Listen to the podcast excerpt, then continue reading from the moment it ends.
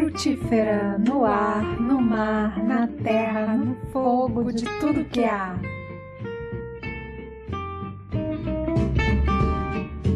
Respeitável público, jardineiros e jardineiras do mundo, abram alas, mulheres frutíferas, abrem asas e levantam voos altos, trazendo novos repertórios culturais com seus respectivos olhares na narração das histórias da Terra. Maravilha ver essa mulherada toda junta para falar sobre composição. Fico muito feliz e fico muito grata também às manas que se dispuseram a falar sobre seus processos composicionais. Acredito que todo mundo aqui, em maior ou menor volume, também compõe. Afinal de contas, estamos aqui para falar sobre composição, então no mínimo, estamos interessadas em compor, né? Porque a gente vai falar de composição entre mulheres. Eu queria muito saber como é que funciona o processo de vocês, no que vocês se inspiram, quais são os instrumentos, enfim, quais são os aplicativos, as ferramentas que vocês utilizam. E foi muito inspirada também na, na palestra que a Miso deu nessa segunda, nesse segundo módulo do ASA. Então, sem mais demoras, vamos colocar o microfone aí, o Ari, para você falar, inclusive do seu lançamento, tá bom? Olá, boa noite. Boa noite para quem é de boa noite. Eu sou a Ari Lotus, um prazer estar aqui, um prazer ter esse espaço. É, preparei uma, uma fala assim sobre o que eu entendo por, pelo processo de composição, como é o meu também. É um dia importante para mim hoje, que é o lançamento desse videoclipe, que é, é o meu primeiro lançamento, assim, que ele está abrindo o meu canal do YouTube, que vai ser um espaço onde eu vou poder colocar um pouco mais sobre a arte que eu produzo e também do meu estilo de vida. Falando um pouco mais sobre mim, é, eu sou de Curitiba, porém agora eu estou na Bahia, estou em Porto Seguro, porque eu sou viajante, sou nômade digital. Além de trabalhar com música, eu sou designer, tenho uma empresa de design e é assim que eu vou indo em frente. No meio de tudo isso, também faço vídeo e queria um lugar para colocar as coisas e eu vou colocar lá nesse canal do YouTube que está sendo lançado hoje, que o primeiro vídeo é um, um videoclipe acústico de uma música autoral, que também vou falar um pouco sobre o processo de composição dela. Mas basicamente é isso, é encontrar um, um canal que mais se adeque às suas necessidades de artista expressivísticas e começar a, a postar lá. Aí eu gostaria de falar um pouco assim sobre o que eu entendo por processo criativo e criatividade. Assim, andei consultando os materiais que são muito inspiradores e queria recomendar para vocês. Bom, iniciando essa fala, eu queria dizer que até agora, até o que eu percebi do mundo da realidade, cada pessoa tem um jeito muito particular de criar. Então não tem como passar nenhuma fórmula, só tem como recomendar, encontre o seu jeito mais autêntico possível de você criar. Porque tem pessoas que têm uma personalidade mais extrovertida, outra mais introvertida, algumas que, que vão sentir mais pelas sensações do corpo, outra mais pelas emoções, outras pelos pensamentos. Eu vejo que, assim, o ponto de partida para a gente analisar a realidade somos nós mesmos.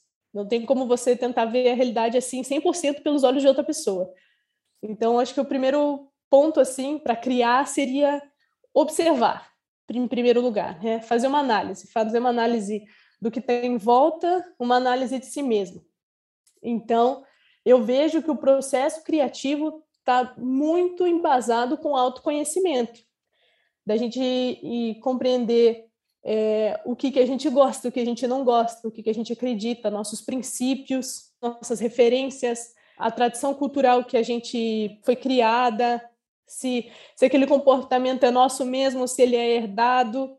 Isso tudo é fruto de reflexões que fazem parte desse processo de, de observação, tanto de si quanto do, do mundo. Eu fiz uma live esses dias com uma amiga que é atriz, a, o nome da live era Como é, expressar a sua mensagem para o mundo. E a live falava sobre expressão, sobre o processo de, de autoexpressão. E de, definindo o conteúdo que a gente ia falar, né, antes de acontecer a live, a gente percebeu que antes de você querer expressar, você precisa saber o que você quer expressar. Você até pode sair expressando assim do jeito mais intuitivo possível e o que vem você se expressa na hora. Só que depende da maneira como você quer direcionar a sua arte, né? Se você quer que a sua arte tenha uma direção, então você tem que dar uma refletida sobre isso. Tanto expressão quanto criatividade, né? Que seria algo que sai de dentro de nós para fora, algo para mostrar. Eu vejo que que é um processo parecido. Seria como expressar a sua mensagem para o mundo. Qual é a minha mensagem? O que eu vim falar para o mundo? Qual é o ponto de vista que só eu tenho, de acordo com a minha história, que pode ser diferente de outras pessoas? Aí, depois disso, que vem o processo de aceitar, primeiro para si mesmo, que, que aquela é a sua experiência. Às vezes a gente não está conseguindo ser criativo por um processo de negação também. Um processo de, de negar quem você é ou, ou alguma experiência que você passou. Às vezes, na verdade, é justamente aquela experiência que o mundo está precisando que você explane, né? Para servir de, de exemplo para outras pessoas que estão passando a mesma situação, porque a gente pensa toda hora que é sozinho, mas tem muita gente passando a mesma situação por mais diferente que ela seja. Eu cresci numa família muito cultural. Meus pais são artistas também, meu pai é filósofo, então assim eu sempre fui incentivada a ser criativa, né? Eu tinha amigos imaginários, eu, eu tinha meus brinquedos lá, eu, eu tinha uma bola que eu fiz um rosto nele, virou meu amigo. E eu não era reprimida por isso, eu era elogiada. Ah, como a Ariadne é criativa. E, enfim, eu acho que isso foi muito importante.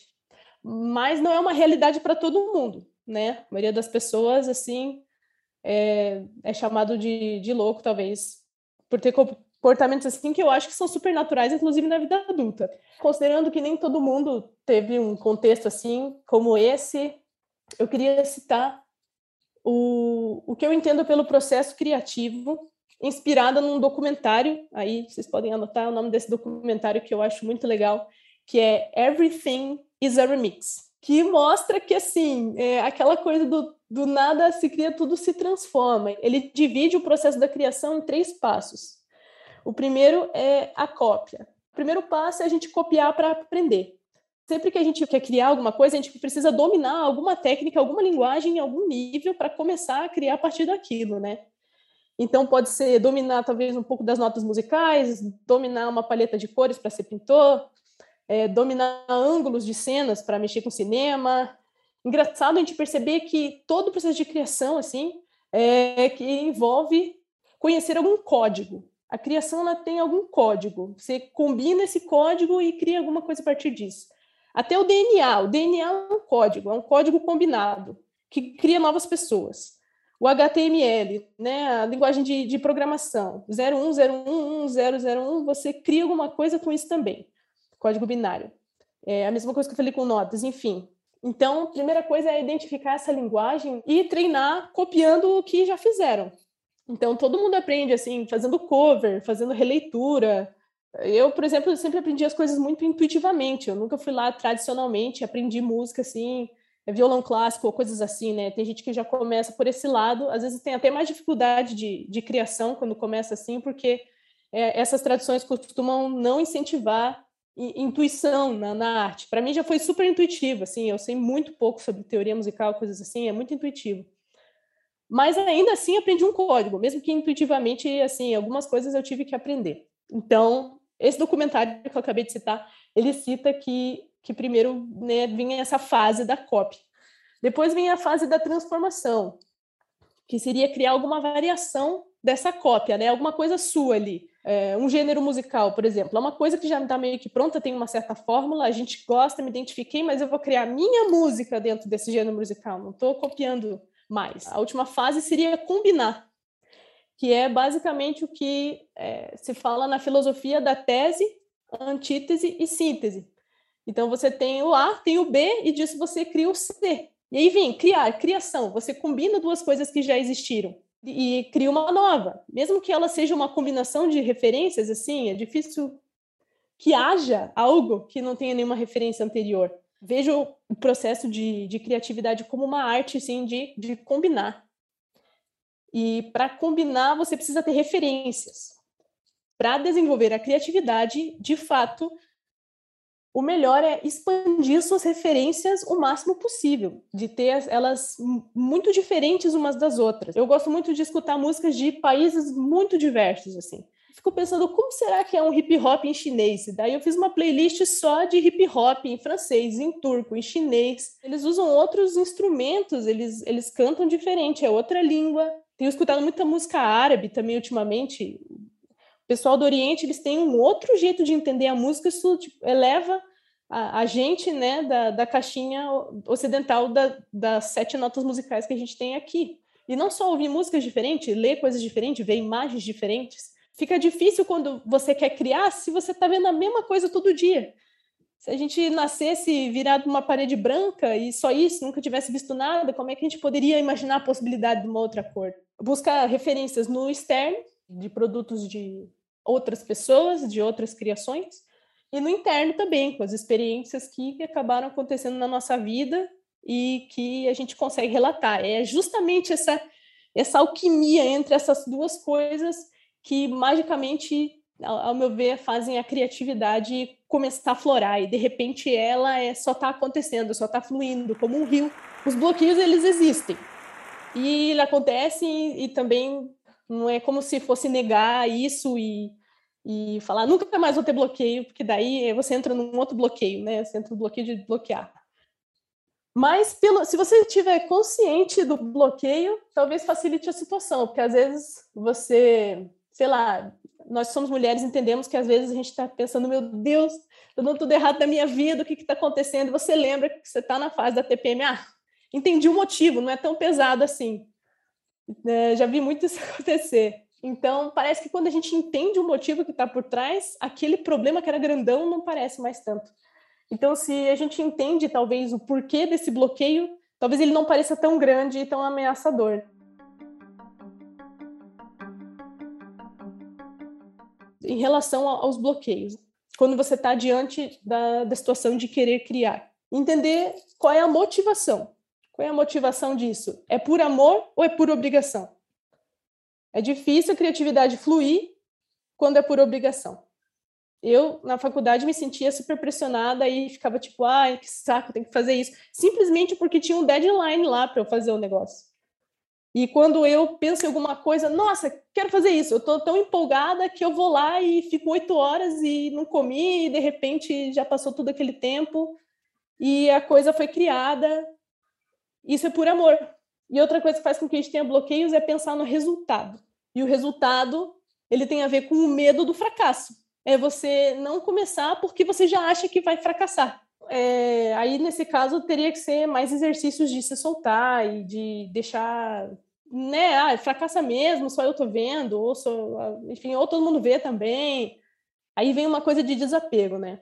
Se o bloqueio tá na motivação ou tá no resultado, ele não está no processo, o presente, o momento do agora. Porque o processo, a criatividade só acontece no momento presente, como um, um, um fluido. Né? Ela não está no tempo, nem no passado e nem no futuro. Então, é por isso que os bloqueios só existem quando, antes de começar ou pensando já na, na parte final, porque durante o processo já é a criatividade, ela já está acontecendo. E ela só acontece no momento presente. As, as minhas recomendações são essas: ouvir música muito diferente, pesquisar coisas improváveis, tentar mesclar coisa. Meu Deus, como é que fica, sei lá, um baião com reggae? Eu tenho gostado muito de escutar artistas que misturam música nordestina com música árabe e descobri que historicamente tem uma ligação, que realmente as escalas que são usadas podem ser combinadas. Então, meu Deus, mas, mas o que, que vai sair disso? Algo totalmente novo. E o que é totalmente novo é totalmente criativo. E nunca se esquecer da própria história, né? Tentar negar ela ou algo assim, porque aí é, é o nosso segredinho na receita do que a gente está criando. Esse aqui é aquele momento que a gente faz o convite, deixa a dica. É, cheguem lá no canal da Ari Lotus e vejam o vídeo O Mensageiro.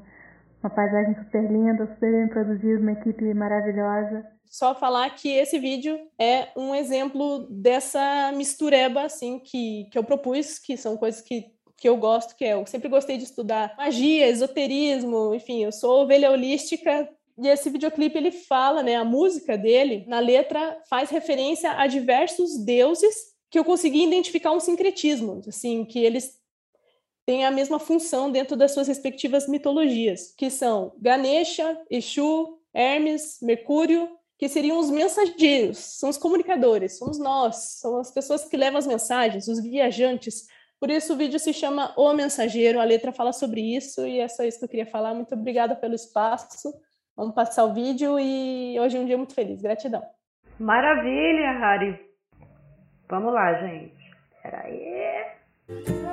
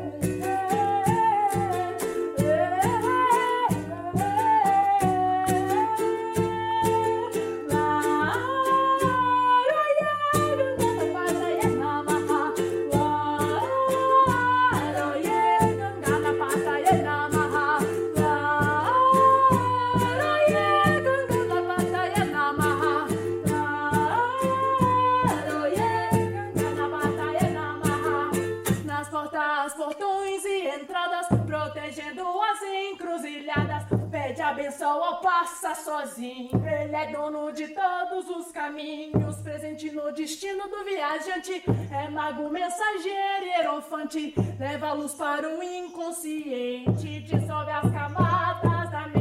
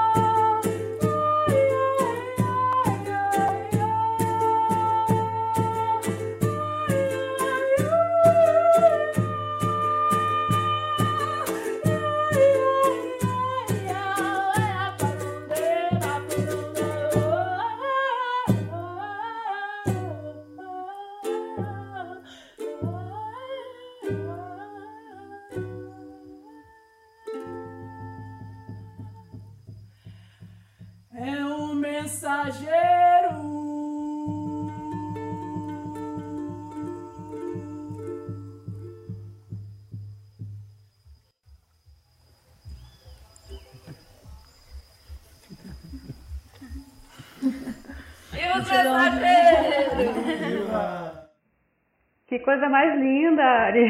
Amei. Eu tinha falado com você mais cedo, né? Que me deu vontade de ir pro mato.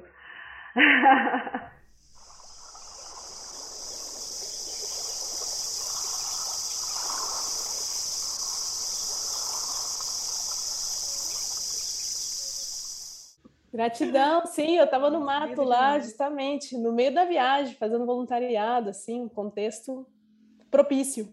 Olha, parabéns, viu? Parabéns. A música é linda. É, foi muito inspirador tudo que você falou. Anotei várias coisas aqui. Inclusive, eu lembrei de um livro. Você falou do Everything's Remix. Lembrei de um livro que tem até facinho de achar na internet, chamado Roube como um Artista. Legal. Também fala um pouco, fala um pouco mais ou menos nessa toada, assim, das ideias. Você pode aproveitar muito bem essas, as ideias para criar coisas próprias. Agora, gente, eu vou passar a Marina Mello para ela falar. Admiro muito quem tem a moral de organizar uma parada, fazer acontecer, ainda mais esses mistérios de Simpla e tudo mais. E, enfim, obrigada, Bruno. Acho que é um momento muito importante para todas nós. Muito bom ter ouvido a Ari falar também. Várias coisas que ela disse eu ia dizer, mas eu vou reforçar, porque são coisas bem importantes. Eu acho que a primeira coisa que eu queria dizer é assim, realmente é muito importante a gente estar aqui com mulheres compositoras, porque eu só comecei a compor quando eu me dei conta que mulheres compunham. Isso aconteceu muito tempo depois de eu estar fazendo música, cantando. Eu escrevia minhas poesias e sempre dava para algum cara que tocava comigo e falava: ah, será que você não pode transformar isso numa música? Porque eu não sei como faz. Tinha na minha cabeça que, assim, eu só podia cantar. É uma, assim, é uma, um absurdo, né? E daí um dia eu fui num show de quatro mulheres que não só cantavam, como tocavam, e as canções eram delas, e eu saí do show e falei, gente, onde que eu tava com a cabeça? Porque eu tenho milhões de textos e nunca transformei isso em música. Sentei na minha cama, peguei meu violão, fiz uma música assim, que talvez harmonicamente não fizesse muito sentido, mas que foi realmente um portal para mim. Eu falei, meu Deus, isso é muito bom. É muito bom compor. Eu gostei muito que a Ari falou dessa questão da fluidez, porque a sensação que eu tive naquele momento foi de uma nascente, assim, tipo, existe uma coisa que nunca existiu saindo de mim, como se fosse realmente um um rio assim saindo de mim e eu falei, eu não posso parar. Eu fiquei louca assim. Inclusive até reneguei um pouco, fiquei meio numa coisa de ah, eu sou compositora, eu só canto as coisas que eu faço, até tô agora voltando um pouco atrás nisso. Fiquei tão apaixonada por compor que até fiquei um pouco radical. Acho que a gente tem que fazer tudo que a gente quiser, assim. Então, queria começar reforçando isso. Se vocês têm vontade de compor, se alguém aqui tá com travas, experimenta, sabe? Não ache que não é coisa de mulher, porque é sim, totalmente. Daí eu vou contar um pouquinho da coisa, assim, da técnica que eu mais uso, que é eu sou muito ligada às palavras, então eu costumo escrever, quer dizer, vamos começar do princípio que eu acho que é o mais importante, que a Ari falou muito, né? Observar, estar aberta experimentem, gente. Tipo, um, dia que vocês estiverem no busão, no Uber, experimenta como é quando você está com o celular na mão, vidrado, vidrada na telinha, ou como é quando você guarda o celular e só observa. Gente, o mundo, ele é tão grávido de assuntos, sabe? Você vai ouvir uma conversa, você vai ver um post com uma flor caída, você vai ver uma pessoa na janela olhando para baixo, você vai falar, gente, assunto não falta. Então acho que é muito importante olhar o mundo, buscar referências, ouvir músicas de outras pessoas, bebam das fontes e as fontes às vezes são você ser viajante na sua própria cidade. Eu pensei também nisso que a Ari fala, ela é viajante. Às vezes a gente acha que a gente tem que ir muito longe para compor e é maravilhoso, porque é muito inspirador, mas às vezes você está na sua casa e você fala, tipo, gente, que loucura! Mano, eu tenho uma geladeira, alguém pensou em esfriar comida para guardar. É um conhecimento que foi criado, sei lá, por uma pessoa que eu nem conheço, e agora eu usufruo dele. Eu falei, tipo, pô, podia fazer uma música. Enfim, é, é tá realmente curiosa pro mundo. Então, acho que esse é o primeiro passo para o mundo de fora e para o mundo de dentro. Se não der para viajar, fica atento a, em tudo. Se der para viajar, viaje muito, eu estou morrendo de saudade. E o segundo passo para mim é escrever, seja em prosa, seja em poesia, tipo fazer um protótipo de uma letra, ir lá pegar o violão e buscar é, o cenário daquela letra.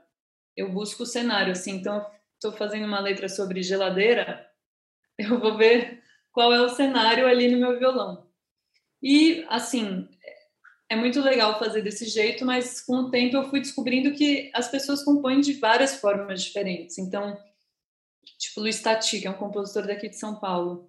Nem me apresentei, né, gente? Desculpa, o assunto da composição ele é tão forte que eu nem me apresentei. É, mas eu sou Marina Mello, paulistana, e tem um compositor daqui que chama Luiz Tati, que é um cara que faz letras maravilhosas. E o jeito que ele compõe é: ele busca melodias e a partir da melodia ele busca o que aquela melodia quer dizer e não o que ele quer dizer. Eu achei isso tão maluco, porque eu sempre achei que ele também fosse vidrado em letra, e não, ele busca melodias e a partir das melodias ele vê o que elas querem dizer. Então, tipo, pararará, parararará. Ah, o que será que essa melodia quer dizer? Eu tô afim, eu tô afim. Gente, me veio uma coisa, eu vou cantar o que me veio, tá? Não, tô com vergonha. É...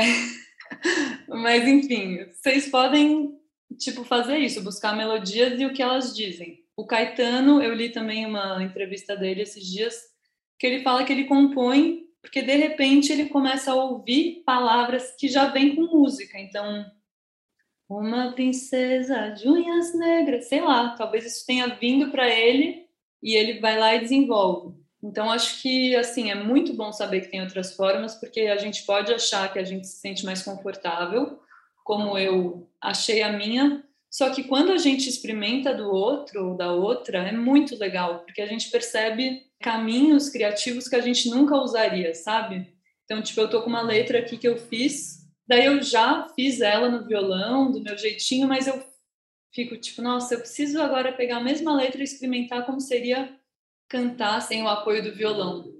Talvez eu faça uma melodia que eu jamais faria, porque querendo ou não, como eu faço harmonia antes, eu fico lá limitada pelo, pelas notas que tem em cada acorde. Então, eu diria assim: achem o seu, mas arrisquem-se arrisca em si mesmo. É, e acho muito importante ser generosa com o seu tempo, assim. Às vezes dá vontade, né? A gente está num mundo em que a gente fica achando que tudo dura 15 segundos e que tudo está pronto para ontem. Tem músicas que demoram anos para ficar prontas. Tem músicas que a gente deixa adormecidas ah, por cinco anos e a gente vai voltar depois, sabe? Então é muito importante não ter essa coisa, tipo, eu tô fazendo essa música agora que eu tô contando para vocês. Hoje eu mexi nela, ontem eu mexi nela e hoje eu falei, agora ela precisa dormir. Porque às vezes dá uma coisa de tipo, quero resolver, preciso dessa música pronta logo. Não, a música você tem que ouvir ela amanhã com ouvidos frescos. Então acho que isso é muito importante. Também uma coisa que é muito legal para explorar novos caminhos composicionais é tipo fazer parceria. Então, alguém fez harmonia, você tenta fazer a letra em cima, ou então alguém fez a letra e você tenta fazer uma música em cima, sabe? Pode pegar, por exemplo, um livro de poesias que você goste, tenta musicar. É super interessante. De repente você vê que você está fazendo uma letra que nem Cecília Meirelles e você vai se achar ótima ou pegar também uma coisa que é muito legal, pegar uma harmonia de uma música que você gosta e tenta fazer uma melodia em cima. Tipo, eu já fiz isso com música da Billie Eilish, sabe? Tipo, eu achava tão lindo o que ela fazia que eu falei, deixa eu ver o que, que eu poderia fazer em cima dessa harmonia. Buscar, buscar, buscar e brincar. Pegar o violão e ficar brincando, ou o instrumento que você, que você usa, ou nenhum instrumento, fica assim. E começa, tipo, eu tô aqui no Zoom, fazendo uma zoada, lá, lá, lá, lá, lá, eu não sei rimar mais nada. Tipo, você vai errar, você não vai rimar, mas brinca, sabe? Brinca. Eu acho que é muito importante isso. E só uma coisinha para terminar sobre essa coisa de se permitir fazer diferente também do que você está acostumada. Talvez a minha música preferida é que eu uma música que eu fiz chama Saudade ela é uma música que eu fiz desse jeito, eu escrevi a letra. E teve uma parte da letra em que eu falei: eu vou brincar de não ser eu. Vou brincar de não compor que nem eu sempre componho. Eu vou, tipo, só deixar as palavras virem, uma coisa tipo palavras meio de javan, sem buscar um, um sentido é, explícito de cara. Para mim, sentido é muito importante. É tipo, nossa, eu quero que me entendam. E nessa música eu falei: vai ter um trechinho em que eu não precisa me entender. Usei palavras que eu nunca tinha usado, que eu nem sabia o que significavam direito. E nessa música, exatamente nesse trecho, eu falei uma, uma coisa que é Saudade em Álcool Gel. É uma música de 2015 que, de repente, em 2020, virou uma música que faz sentido. Saudade em Álcool Gel. Mas é tipo, quando você se permite não fazer que nem você sempre faz, você pode ser surpreendida, sabe? Por uma premonição, por uma coisa que vai fazer a sua música fazer sentido dali a cinco anos então é muito bom a gente se desapegar das nossas formas de compor também. É isso, componham. Componham e não se forcem a compor. Se vocês quiserem compor, componham. Se vocês quiserem fazer outras coisas na música que não seja compor, também não tem que se obrigar, gente. Trampar com música já é difícil demais para a gente ter que ficar se obrigando a fazer o que a gente não quer. Mas se tiver afim, vai que vai. Perfeito, Marina. Eu peguei umas, umas coisas que você falou que foram inclusive faladas para mim de um curso de composição que eu fiz com um compositor chamado Luiz Felipe Gama. E ele falou várias coisas muito parecidas com o que você falou. Inclusive tem uma técnica dele para começar, gente. Quem quem quer ser compositor, compositora, precisa ter o seu baúzinho de ideias. Precisa ter, ó, celularzinho na mão, gravador, gravar sempre Surgiu uma ideia, passou um passarinho, fez uma melodia bonita, vocês pegam, gravam e, e registram isso. Nem que vocês não trabalhem isso nesse momento, deixem para depois, deixem descansar. Isso é muito importante. Agora, Brina Costa para falar um pouco sobre seu processo composicional, querida. Sou Brina Costa, compositora, componho desde muito pequena mesmo, sou paulistana também. Há 15 anos já estou aqui no Rio de Janeiro. Eu comecei compondo, pegando os discos de vinil na casa dos meus pais. Eu sempre gostei muito de cantar. Esse jeito de pegar o disco de vinil, é, imaginar lá uma melodia e cantar. Eu nem sabia o que eu estava fazendo. Eu devia ter uns 12 anos por aí e sempre fazendo muito essa brincadeira. Depois eu ganhei um violão, eu ganhei um dinheiro e comprei um violão. Não sabia nada, tocava desafinado mesmo inventava ali as músicas também. E os meus amigos crescendo comigo, achando tudo lindo, porque amigo de infância assim, eles acham lindo, maravilhoso, não importa o que você está fazendo, e todo mundo cantava. Eu tenho um caderno até hoje, um caderno muito antigo, que, que eu anotava todas essas músicas, essas canções. Então eu ia assim, muito, ah, pegava o violão, ah, vou, vou inventar um negócio aqui. Aí inventava, sem vergonha nenhuma, sem nada. E aí depois, isso foi, eu morei um tempo no interior de São Paulo, em Ribeirão Preto, depois, com 19, eu voltei para São Paulo, mesmo capital. Eu sou da freguesia do Ó, nasci na freguesia do Ó.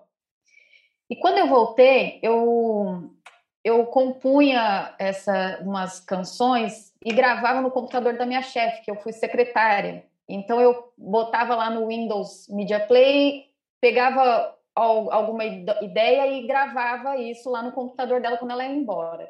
Um cara uma vez ouviu um, uma pessoa foi lá fazer um trabalho lá nessa, nessa empresa, ouviu e falou: Nossa, você você canta, você compõe? Eu, sim, sim, canto, componho, tal.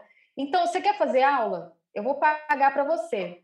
E aí comecei a fazer aula de violão e piano. Por que, que eu estou falando isso? Porque quando eu comecei a fazer aula de violão, eu, eu desaprendi a fazer várias coisas. Eu me travei muito, muito mesmo. Porque aí eu falei, caraca, o que eu estava fazendo estava tudo errado. Claro que eu tocava as músicas acompanhando aquelas revistinhas, que na minha época era revistinha, não tinha internet assim que nem a gente tem agora. E aí aquilo me deu uma, uma travada muito grande. E foi ali mesmo que eu comecei a compor de verdade, porque aí você vai prestando atenção mais no que você está fazendo, você começa a falar, nossa, estão me levando a sério, vou me levar mais a sério também. Gosto muito da coisa visual, adoro a parte visual. Então, a composição para mim, quando ela vem, ela sempre é uma história. Sempre tem uma história. Eu comecei a observar que eu escutava a história de amor de alguém, dali a pouco eu já estava ali apaixonada escrevendo uma história que nem é minha. E aí comecei a contar uma história, fazer uma narrativa mesmo, como um roteiro. Se vocês ouvirem qualquer música minha, vocês vão ver que ela sempre tem uma história, ela tem um começo, meio e fim. O que as meninas falaram é total verdade. A gente observar tudo em volta é a melhor solução para todas as coisas. A música mais madura que eu tenho, assim, que foi a música que foi um marco, que não foi só essa coisa de ah, vou pegar o violão, vou tocar um negócio, que bonito, que legal, foi uma música que se chama Azuis. Eu fui assistir uma peça de teatro em São Paulo de um ator chamado Elcir de Souza. Quem estava tocando piano era o José Miguel Wisnik. E eu fui que uma amiga falou assim: "Vamos no teatro?" Eu falei: "Vamos". Era era num num porão, uma coisa doida. Eu falei, vamos, vamos, vamos, que negócio legal, vamos assistir esse trem. Quando eu cheguei lá, a peça foi tão forte, é, a gente sentava em, em, sofá, assim. Essa coisa do teatro underground, não é que nem agora a gente tem. Era diferente. Era, era mais assim, tipo, uau, eu vou assistir uma peça underground. Não é que nem agora que a gente vai e, e, e nós somos underground. É, não sei, tinha essa magia, esse mistério. E aí quando o Cir começou a, a, fazer essa atuação, ele era um, ele fazia, se não me engano, cara, ele era um assassino na peça. E aí ele olhava assim com o um olhão azul e, e, ele ia falando e a gente sentado no sofá, parecia que era com a gente. Eu saí com a sensação assim, meu Deus, ele falou a peça para mim. Foi um teatro tão diferente mesmo, com o Visnik tocando piano, que eu cheguei em casa e falei, eu vou anotar tudo que eu senti, tudo que eu senti. E eu tenho folhas assim de coisas que eu anotei. E aí cada sentimento, cada coisa, e aí fui escrevi essa letra toda. E depois comecei a fazer um dedilhado no violão. Eu toco violão, mas até hoje não toco bem, eu toco para me acompanhar só. Mas eu sempre prefiro que outra pessoa toque, eu gosto mais da, da coisa de interpretar, eu gosto muito de interpretar. Estudei é, cênicas também um pouquinho. Não posso dizer que eu sou atriz, tenho até DRT, mas não posso falar eu sou atriz. Não, gente. Eu sou uma cantora que, que ama interpretar a canção, até mesmo por causa dessa questão da letra. E aí, nessa música do Azuis, ela me mostrou assim uma outra parada que eu não fazia ideia do, de que eu conseguiria fazer uma coisa dessa. A partir dali, eu comecei a, a observar muito mais as coisas. Então, eu pegava um discmanzinho e ficava olhando as pessoas passarem lá debaixo do Trianon, assim, na, na Paulista, todo mundo rápido, pegava um caderno, saía escrevendo, chegava em casa, tentava reproduzir, porque não tinha o celular que gravava assim, era Discman. Às vezes falava para algum amigo, oh, eu tive essa ideia aqui, vamos fazer. Ou às vezes eu pegava meu violão do meu jeito mesmo, tocava uma nota só, ficava ali, fazendo um baixo ali no, no violão de qualquer jeito, para poder chegar aonde eu gostaria de chegar. Tem uma história que aconteceu, tipo, vou falar do machismo nosso de cada dia, que é aqui tá lá no Spotify do Asa. O machismo nosso de cada dia, eu acordei e vi a notícia lá da Ferrer, da menina, do estupro. Aquilo me doeu, porque a gente, quem nunca, quem nunca passou por uma situação ridícula daquela, né? Aquilo me doeu, me doeu, me doeu, me doeu. E aquela história ficou na minha cabeça e eu fiquei remoendo aquilo ali. E aí a música veio de uma vez só, tipo assim, não assentado. Eu catei o caderno e falei assim: ah, deixa eu escrever um pouco para ver se sai um pouco da cabeça. E a música veio inteira com melodia, ela foi, foi, foi e cantou. E, e foi, aí eu já falei com, com o Paulo Muti, que é meu companheiro, falei, Paulo, olha só, tipo uma ideia aqui, a música assim, assim, assada. Ele, peraí, aí já pegou o violão, a gente já foi, já gravou, já, já foi fazendo as coisas.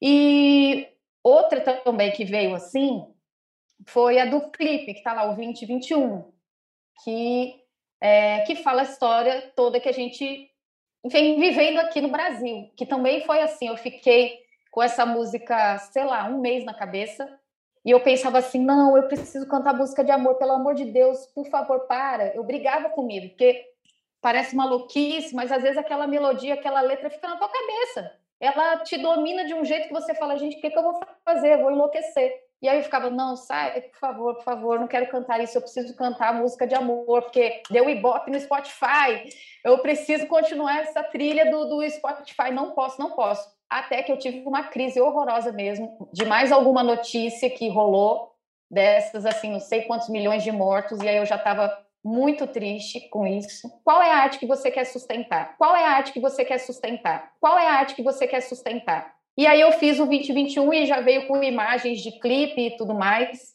Essa coisa fotográfica que eu tenho muito. Estudei fotografia, já trabalhei com foto, já trabalhei com filmagem, todas as Os meus clipes que estão lá fui eu que filmei com a ajuda da minha irmã de alguns amigos, mas eu que faço os roteiros, edição, sou eu que faço.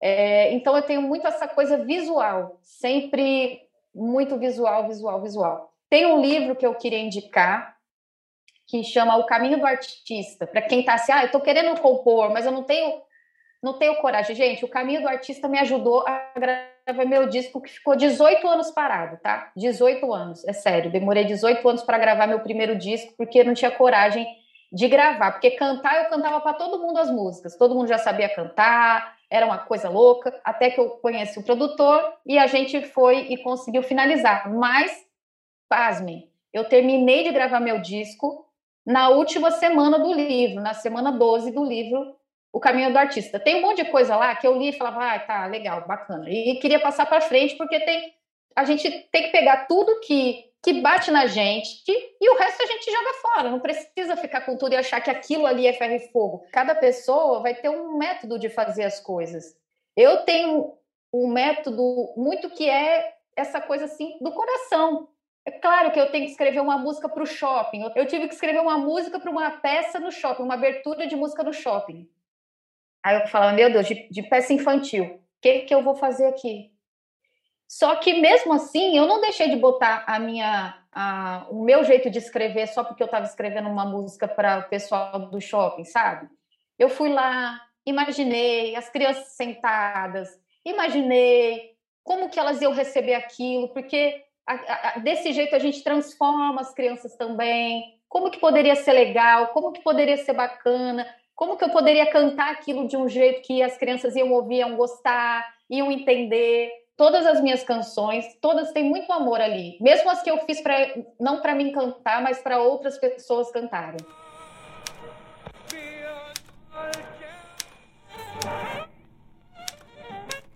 O peso morto social e que me julga por eu ser mulher e ter mais de 40 anos. Eu cansei de ser assim, anônima para mim também. Então eu mal posso esperar para ver e me jogar de vez, abrir as tais das asas e sair por aí. E sair do lugar, porque era isso. Gente, sair do lugar. E não importa. Então, medo de compor, esquece. Medo de compor, esquece. Maravilhoso, Brina. Oh. Amei, amei todas as ideias, achei fantástico. Tem uma coisa que, na verdade, não é que a gente tem que ficar esperando sempre a inspiração chegar, mas a gente ficar aberto para esse exercício um pouquinho todo dia. Isso ajuda muito a gente, na hora que precisa sentar e criar, dessa inspiração chegar mais rápido.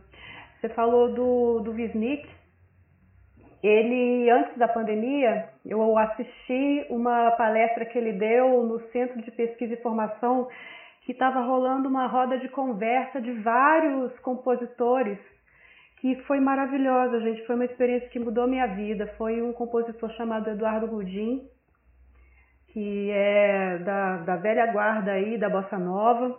E ele armou encontros com o Wisnik, com Roberto Menescal, e foi assim, foi um divisor de águas para mim ouvir essas pessoas falando. Então tem isso também, né? A gente poder, a gente pegar e buscar é, ouvir aonde, onde essas pessoas buscam inspiração, como é que elas compõem também, ajuda a gente a fazer a nossa bibliotecazinha.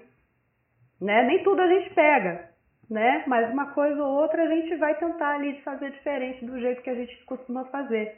Eu vou só colocar agora a Jana para falar, Jana Linhares. Obrigada, Van. Que, que presente esse que você organizou, assim, falas incríveis, maravilhosas. Eu estou adorando todas aqui. E é realmente muito inspirador ouvir mulheres falando nessa jornada que a gente vai trilhando de compositora num mundo que sempre foi tão masculino e cada vez a gente está vendo mais mulheres entrando nessa nesse caminho de compor e de se expressar, né, de colocar a sua verdade no mundo porque a gente faz isso através das canções. Bom, eu sou Jana Linhares, eu sou do Rio de Janeiro, cantora e compositora. Eu venho de uma família, uma família do meio da música, e essa jornada me trouxe muitas coisas positivas e muitos desafios também, porque meu pai, meus tios, né, a minha família, eles trabalham com artistas grandes do Brasil e eu convivo com eles desde muito pequena.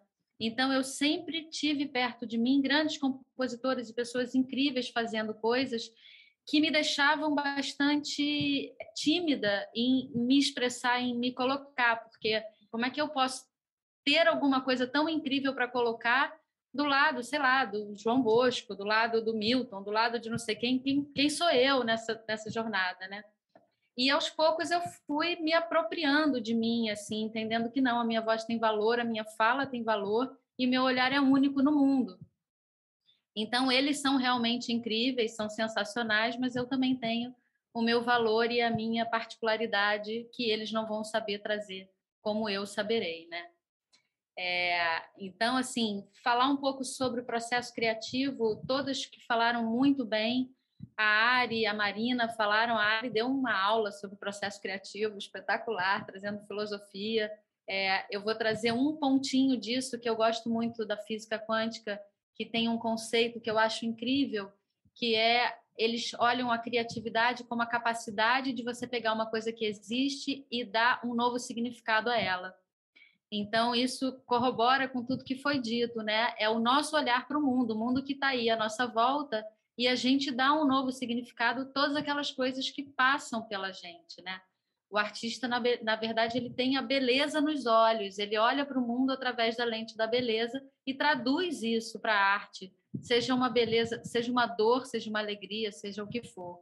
Então, essa coisa que todo mundo falou de muita referência, né? Ouvir muita música, ler muito livro, ver muito filme, exposição, tudo isso é material de inspiração quando você está aberto para deixar as ideias fluírem, né? Então, você está deixando o mundo te atravessar e você está traduzindo a partir do seu olhar o mundo com as ideias que vão te surgindo.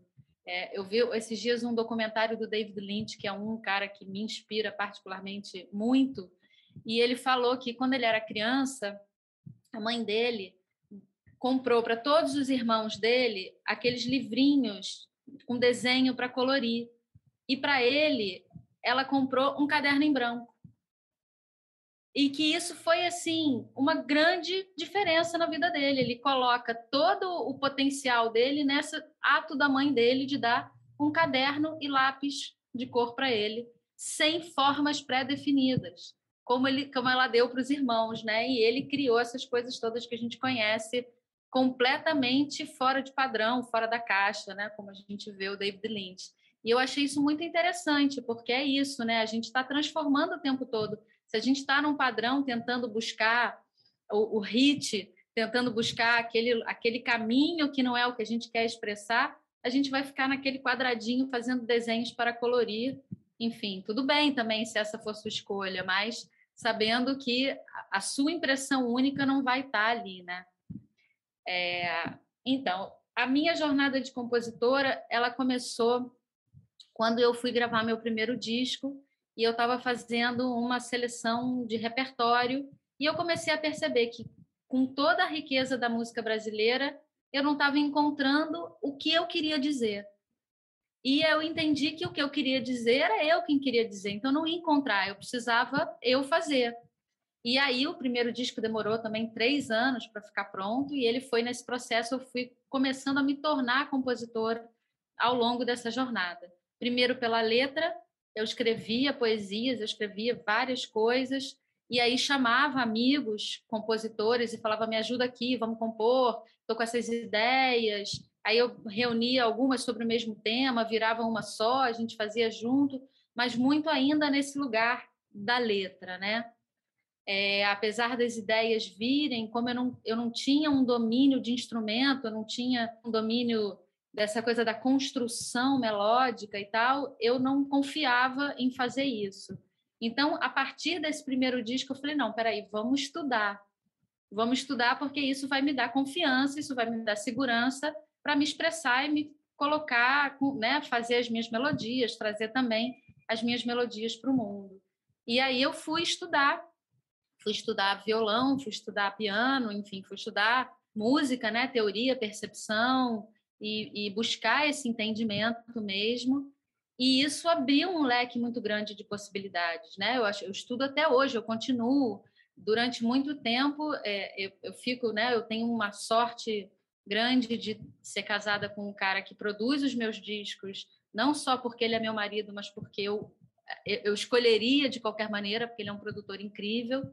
Então, eu tenho muita sorte disso, que me conhece muito bem também, ele sabe muito muito o que eu quero ouvir, o que eu quero nas músicas, né?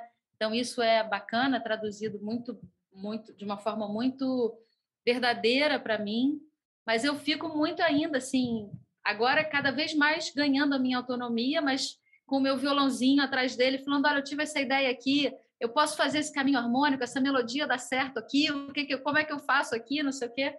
Enfim, e cada vez mais eu vou me apropriando desse processo e perdendo o medo de colocar as minhas melodias, sabe? Perdendo o medo de colocar as minhas ideias.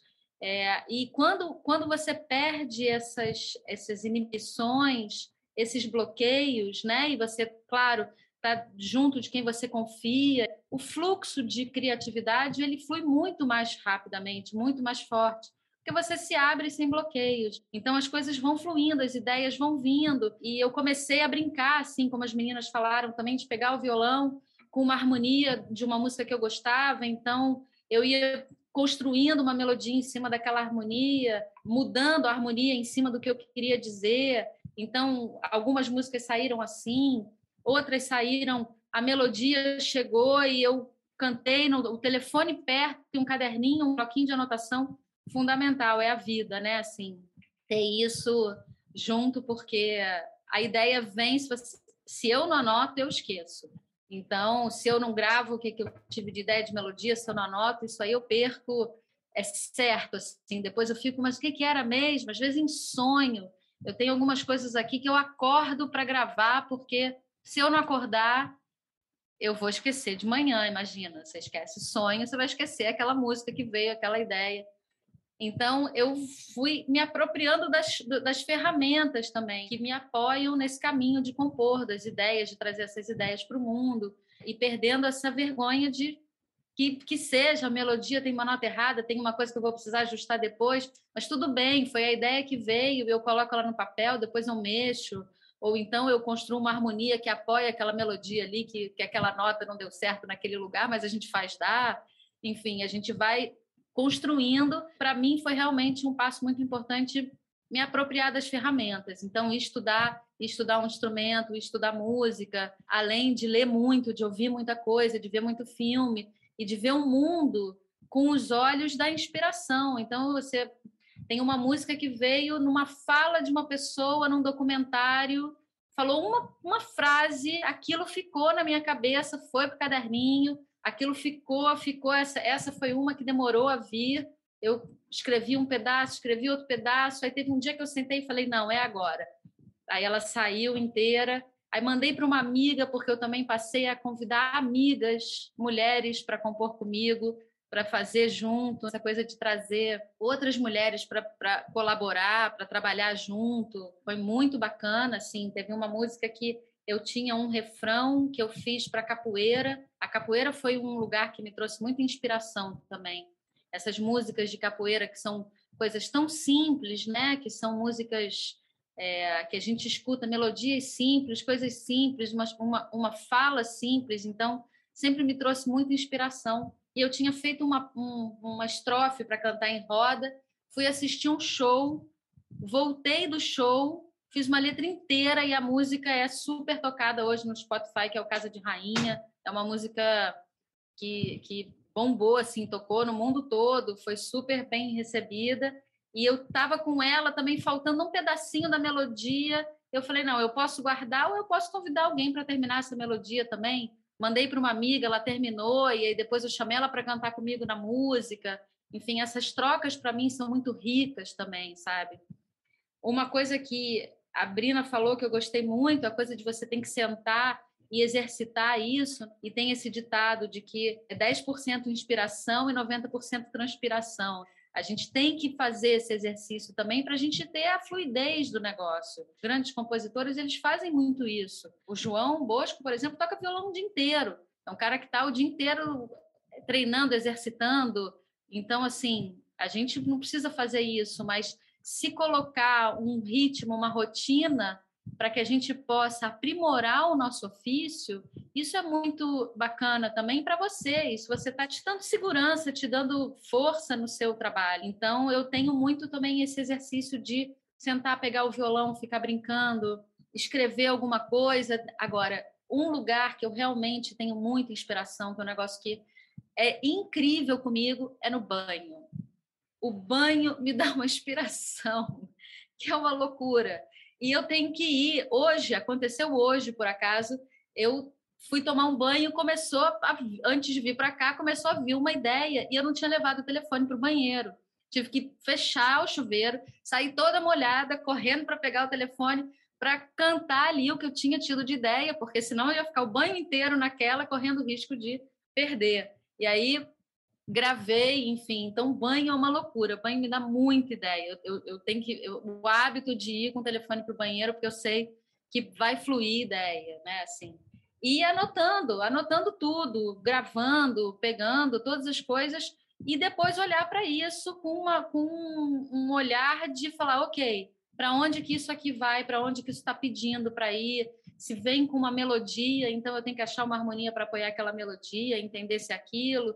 Se veio só uma letra, eu pego o violão, então entendo é, o que, que eu vou fazer daquilo, se vai ter, né, qual vai ser a melodia que aquela, que aquela letra está pedindo, o ritmo, né? Muitas vezes a letra vem com um ritmo que já te induz para um, um caminho, para um gênero, para um, um tipo de composição. Tem uma música que eu fiz durante a pandemia, logo no início da pandemia, né, que eu olhei para a pandemia como uma oportunidade da gente fazer um mergulho interno, né, da gente ficar trancado em casa e olhar para dentro, e aquilo ficou na minha cabeça. Eu fui para o banho, aí o banho comecei a ter ideia, e aquilo veio, por exemplo, um primeiro samba. Eu nunca tinha feito um samba na vida, e ela veio como um samba, naturalmente, num ritmo da, da fala, pediu a, aquele ritmo, né, aquela, aquele samba. Enfim, então também é você ir criando entendimentos dentro, eu acho que é realmente uma coisa de cada um entender seus mecanismos de, de compor, de deixar fluir, o que que funciona, né? Se munir das ferramentas que te apoiam para que você possa cada vez melhor fazer aquilo, né? Eu achei perfeito o que a Brina falou de você olhar como um ofício. Então, se é um ofício, se, é, se, se você quer que esse seja o seu trabalho, o seu ganha-pão, você tem que dar é, dar apoio para ele, né? Criar rotina, criar hábitos, fazer da criação um hábito também, né? Deixar que isso flua por você e fazer disso um hábito. E, e esse caminho a gente vai construindo ao longo da jornada, né? Primeiro perdendo a vergonha, perdendo o medo, acreditando que você pode, acreditando que você pode mostrar, mesmo que não seja incrível, que não esteja correto, que você precise de alguma mudança, pede ajuda, chama um parceiro, chama um amigo, mas vai, porque é isso, assim, o que a gente tem para dizer é nosso e não tem outra pessoa que vai dizer igual. Então, assim, tudo bem, você pode escolher ser intérprete e da, fazer da sua interpretação o seu olhar para uma canção que já existe.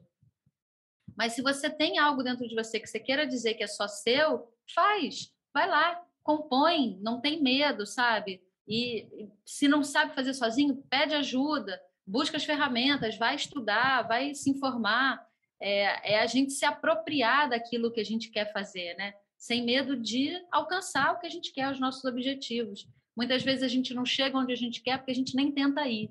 Então, né, sem tentar, você não vai chegar mesmo, nunca. Visual, para mim, também é uma coisa muito importante. Eu sou formada em cinema, eu tenho essa coisa da, da imagem bastante forte no meu trabalho também. Apesar de poucos vídeos, por acaso lancei um semana passada, um lyric vídeo, nem mandei, vou mandar no grupo, dessa canção que eu falei da, da pandemia, do início da pandemia. Então, é ir buscando também, porque eu tenho uma coisa de perfeccionismo que eu estou quebrando. Então, o ótimo é o inimigo do bom e o, o, o ótimo muitas vezes a gente não realiza.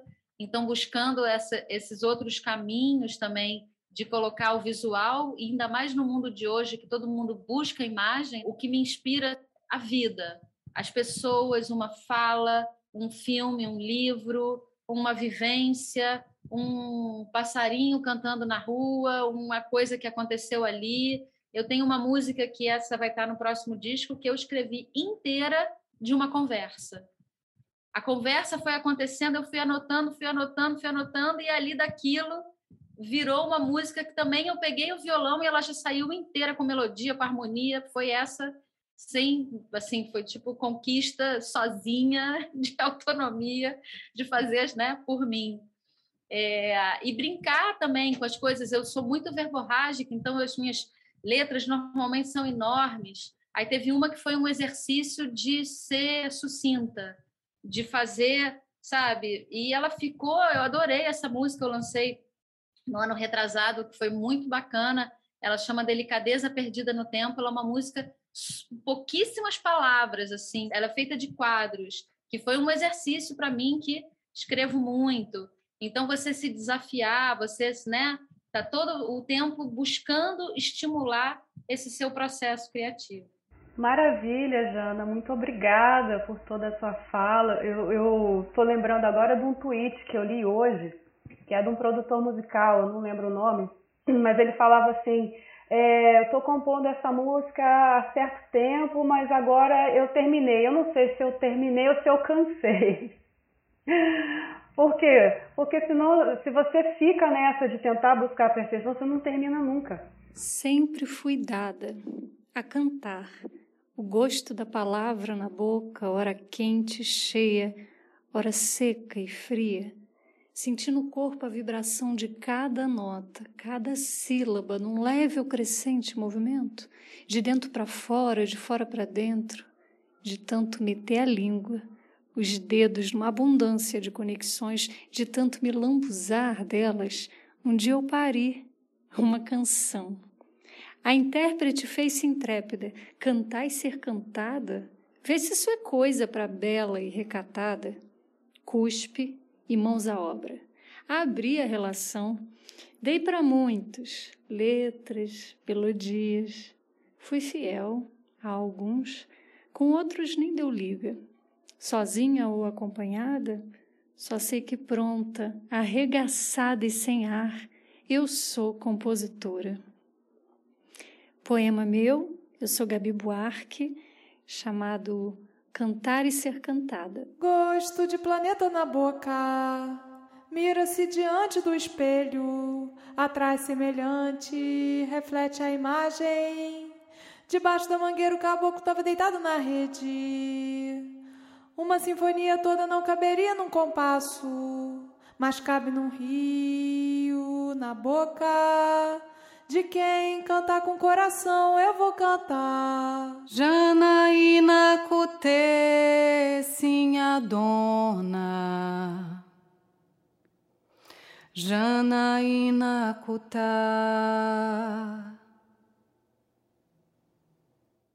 Janaína Cutê, sinha dona. Janaína Kutá. Aue, omi saravô, a leva a mandinga pro fundo do mar. Aue, Janaína Kutê, Aue, Auá. Sou Thais Meyer, cantora e compositora do Rio de Janeiro trago para o episódio um ponto de umbanda que eu conheci na casa Francisco de Assis, aqui no Rio, é, em homenagem a Janaína Iemanjá, a rainha do mar. Eu desejo que a energia grandiosa de Janaína e Iemanjá nos ilumine a alma, que haja luz e paz nos nossos corações.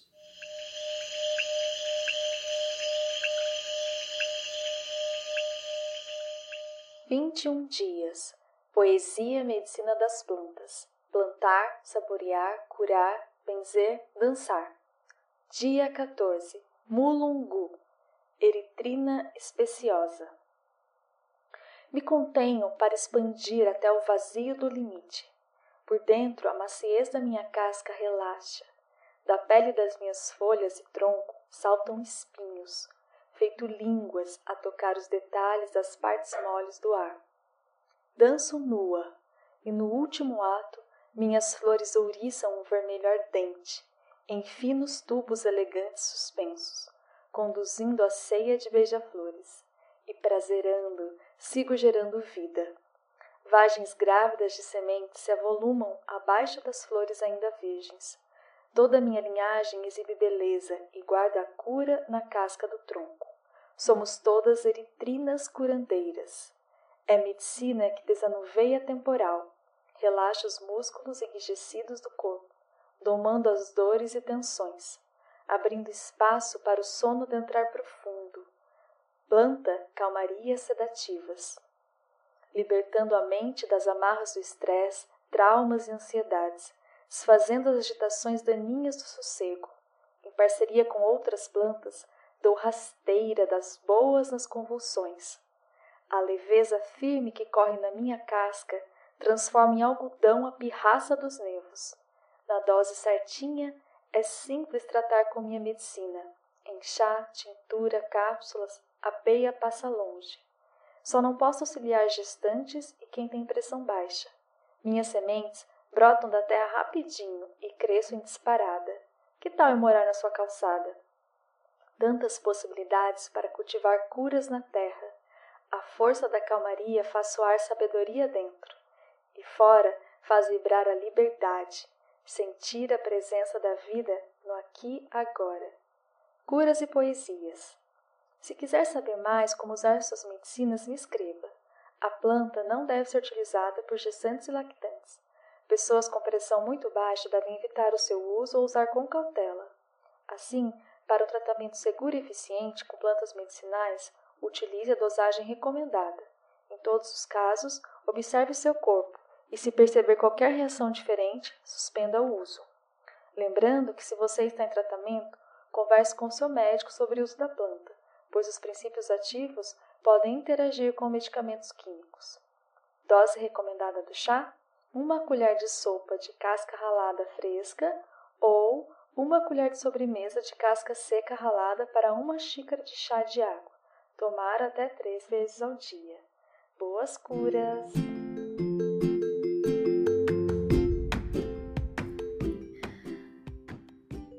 Ó, oh, que pessoa linda! Diana Graça, nossa consultora de plantas poéticas. É, ela vai estar aqui junto da gente nos próximos episódios e que essa parceria tenha longa vida, porque ela vai trazer muitas poesias, plantas e belezas.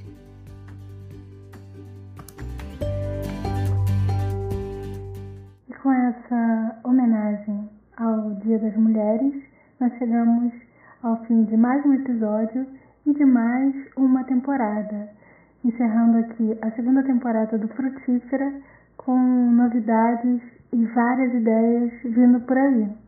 Aguardem! Até a próxima!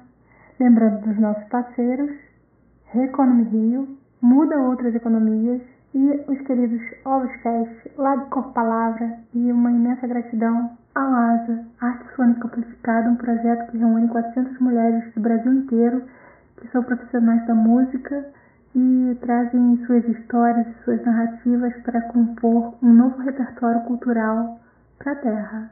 Ah, e também a Slipa, Escola Livre de Palhaços. Até a próxima. Um beijo!